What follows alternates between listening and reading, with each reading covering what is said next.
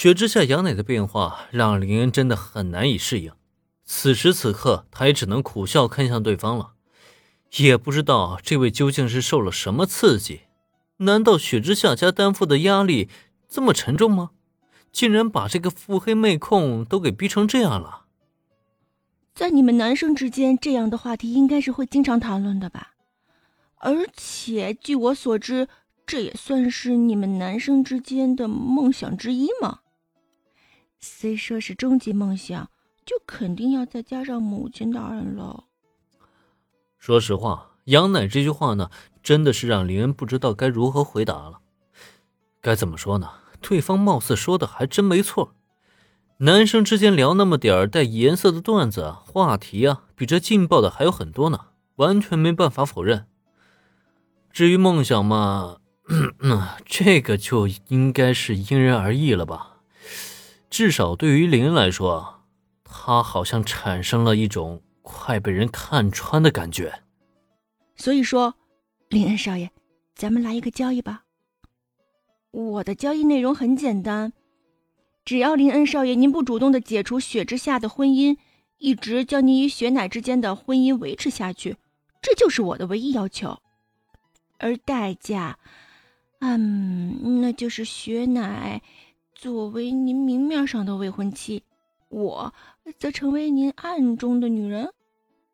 这样的交易应该没有问题吧？关于这个交易，林恩少爷，您就不要再用感情不感情的事儿来说服我了，可不可以啊？虽然我从来不否认这个世界上的确有专情的男人，但男人的本质我也同样看得很清楚。那么，林恩少爷。这份交易您答应吗？好吧，林恩啊，果然还是被看穿了。虽然一直拿感情的问题去搪塞对方，但林恩自己也知道，这份所谓婚约的拒绝与否，本质上还是自己喜不喜欢，以及答应之后自己又要付出怎么样的代价的问题。试问，如果全部都是有利于他的选项，平白无故给他多一个大美妞的未婚妻，身为男人。他能拒绝得了吗？这好像还真的是很难拒绝啊。只是权衡利弊，尤其不想因为这件事情而受制于回归林家的问题，所以林恩才至始至终都表现的那么抵触。可现在杨乃并未将回归林家作为条件，只要求林恩不去主动拒绝这份婚约，这就完全不会触及到他的底线了。只是这份交易嘛。不去主动解除婚约，这对我来说很简单就能做到了。但是杨乃小姐，这对你们雪之下家有什么好处吗？你应该知道，我不会回归林家的。沉默了半晌，也思考了半晌，最终林还是开了口，提出了心中的疑问。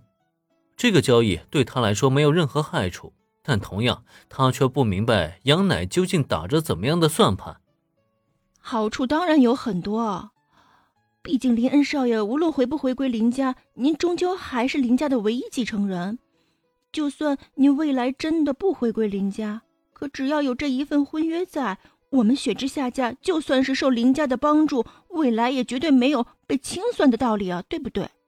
所以，您能明白我的意思吧？好吧，等杨乃把话说开啊，林恩才算是彻底明白他的意思了。说白了，他还是想按照林恩的说法，算是某种意义上的利用林家的力量。但这份利用，他却是付出了足够的代价，因为不仅送上了妹妹，还搭上了他自己。不过这份代价，他却送得心安理得，因为只有这样，才能算得上是真正意义上的保下了雪之下家。这个女人果然还是够聪明啊！原来如此，我都明白了。那么，林恩少爷，您的决定是？看到林恩点头以后，杨乃微微的眯起了眼睛，看似胜券在握的等待着林恩的回答，但在他心中却是不禁将心高高的悬了起来。毕竟啊，林恩这一句回答，有可能改变的就是整个雪之下家的命运。那林恩究竟该选择如何回答呢？要说上一句“我明白，但是我拒绝”吗？还是算了，虽然心中冒出的小恶魔念想，让林恩还是挺想看看雪之下杨乃挫败的脸蛋儿，但这个时候果然还是别再卖关子了。我可以答应不去主动解除婚约，不过杨乃小姐，有件事情我希望你能够注意一下，千万不要忘记了。